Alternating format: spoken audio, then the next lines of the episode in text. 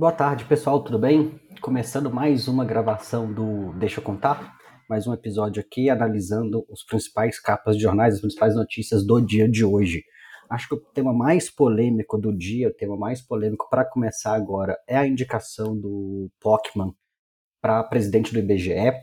Isso tem dado um reboliço enorme. O Estadão basicamente só fala disso, a Folha só fala disso, Merval Pereira só fala disso. Então, assim, toda a mídia neoliberal está discutindo se o Pokémon deveria ou não ter sido indicado para isso. E por que que isso é, por que, que isso é relevante? Por que, que vale a pena a gente fazer essa discussão sobre a indicação do IBGE? Porque o IBGE é o principal instituto de pesquisa, principal instituto de dados do país. Isso vai impactar e muito a nossa capacidade de entender como evolui a população brasileira, como evolui a economia brasileira, lembrando que é o IBGE que dá o número final do PIB, é o IBGE que conduz o, o censo, é o IBGE que faz toda faz a principal o cálculo principal índice de inflação usado pelo governo para decidir muita coisa. Então, o principal medo do pessoal hoje é sobre a possibilidade de politização, vamos falar assim, do IBGE. O que é engraçado é que quando o, o governo Bolsonaro estava destruindo o IBGE ao longo dos últimos anos, ninguém falou nada. Quando o censo, que deveria ser realizado a cada 10 anos, não foi realizado por falta de, de verba, ninguém falou nada, assim, não teve todo esse reboliço.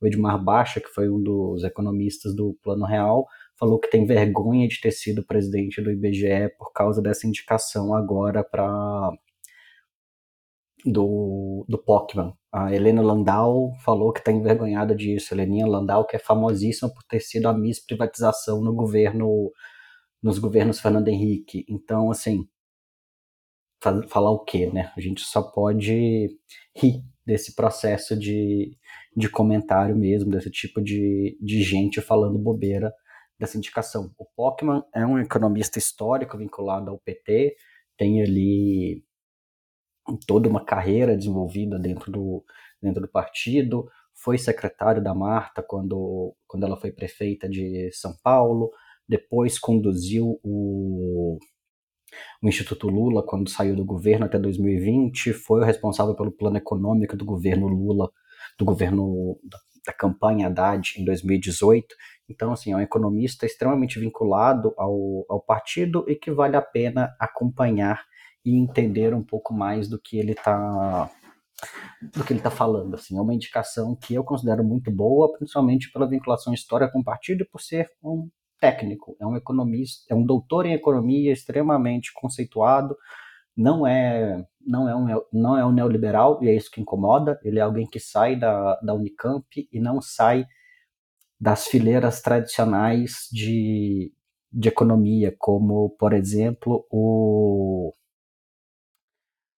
a PUC Rio, que, forma, que formou Gustavo Franco, formou toda aquela aquele grupelho que conduziu a economia nos anos do Fernando Henrique. Então, é, um, é uma pessoa diferente para isso, e isso obviamente incomoda essa, esse grupo mais ortodoxo, mais ortodoxo da, da economia.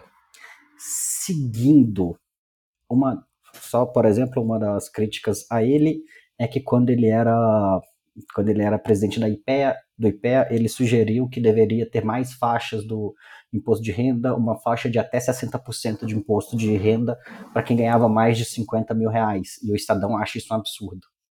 Então, né, o que o Estadão costuma achar um absurdo, a gente deveria considerar como extremamente proveitoso para, para o país. Indo agora para para a Gazeta do Povo, para desculpa, para o Zero Hora, depois eu, depois eu vou passar pelo, pela Gazeta do Povo, mas o Zero Hora tra, traz alguns dados do, do IBGE, alguns dados do alguns dados do, do último censo e mostra que no, no Rio Grande do Sul o número de domicílios vazios aumenta, aumentou em 85,2% nos últimos 12 anos, ou seja, esse número mais do que dobrou. Em 2010 eram 326 mil moradias não ocupadas, passou para 604 mil moradias não ocupadas no estado. Isso enquanto a gente vive uma das maiores crises de pessoas sem casa na história do país. Quem mora nas grandes metrópoles, tanto Porto Alegre quanto aqui em São Paulo, Belo Horizonte, quem viaja muito o Brasil, consegue ver que está cada vez mais crítica a situação de, de moradores de rua, enquanto falta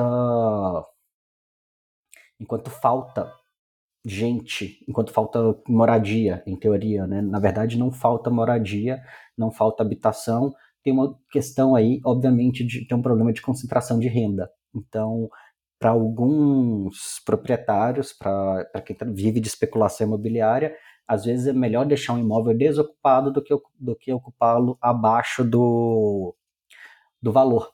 Então, esse é o grande problema do, esse é o grande problema atual, assim, não falta moradia. Essa é uma das grandes lutas do MTST, o Movimento dos Trabalhadores Sem Teto. Não é que falta moradia na cidade de São Paulo, não é que falta moradia no Brasil, é que essas moradias em geral estão concentradas na mão de alguns poucos proprietários que preferem deixá-las vazias, especulando em cima disso, do que alugar, do que, do que deixá-las disponíveis para a população em, em geral.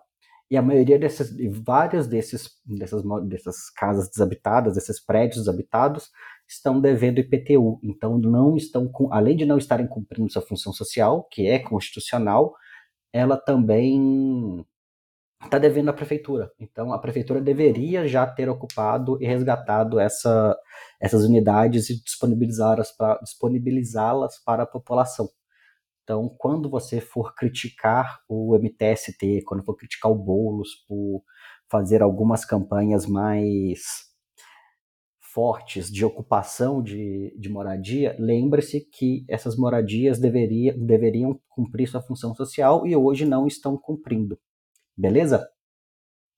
Seguindo dentro ainda da. Agora, para fechar a notícia, indo para a Gazeta do Povo. Melhorou, mas ainda é ruim. Como a herança do PT pôs o Brasil na Série B do investimento.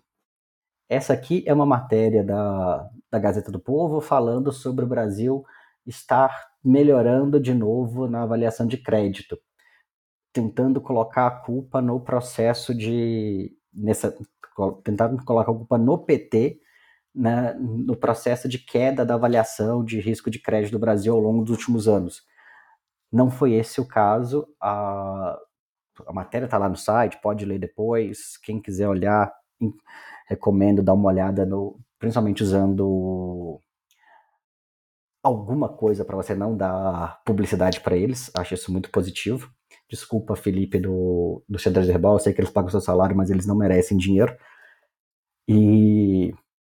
Mas, enfim, ponto é falando que durante, os, durante o governo Lula, durante o governo Lula 2 e Dilma 1, principalmente, o Brasil teve uma piora do, das condições fiscais e tudo mais, e isso gerou a, essa queda. Na real, boa parte da situação péssima do, do Brasil aconteceu durante o governo Temer e durante o governo Bolsonaro, que explodiram o, o gasto público sem crescer o PIB.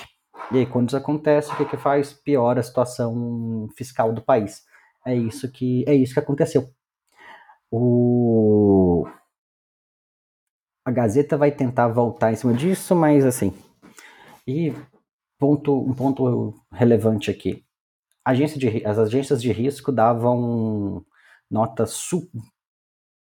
notas AAA para para as ações, para os títulos de investimento que geraram a crise do subprime em 2008. Então, a gente deveria levar isso, toda a avaliação deles de forma muito pouco conceitual, mas continua sendo relevante na discussão política, apesar de que ninguém levou isso em consideração ao longo dos últimos seis anos. Mas isso já era uma previsão bem fácil de fazer. Era claro que ao longo do. Que, assim que a esquerda voltasse ao poder, a Fitch ia voltar, a Fitch, a Moody's, a SP ia voltar a aparecer na, na discussão no dia a dia. né? Dito e feito. E indo para última notícia, que é um, um pouco até do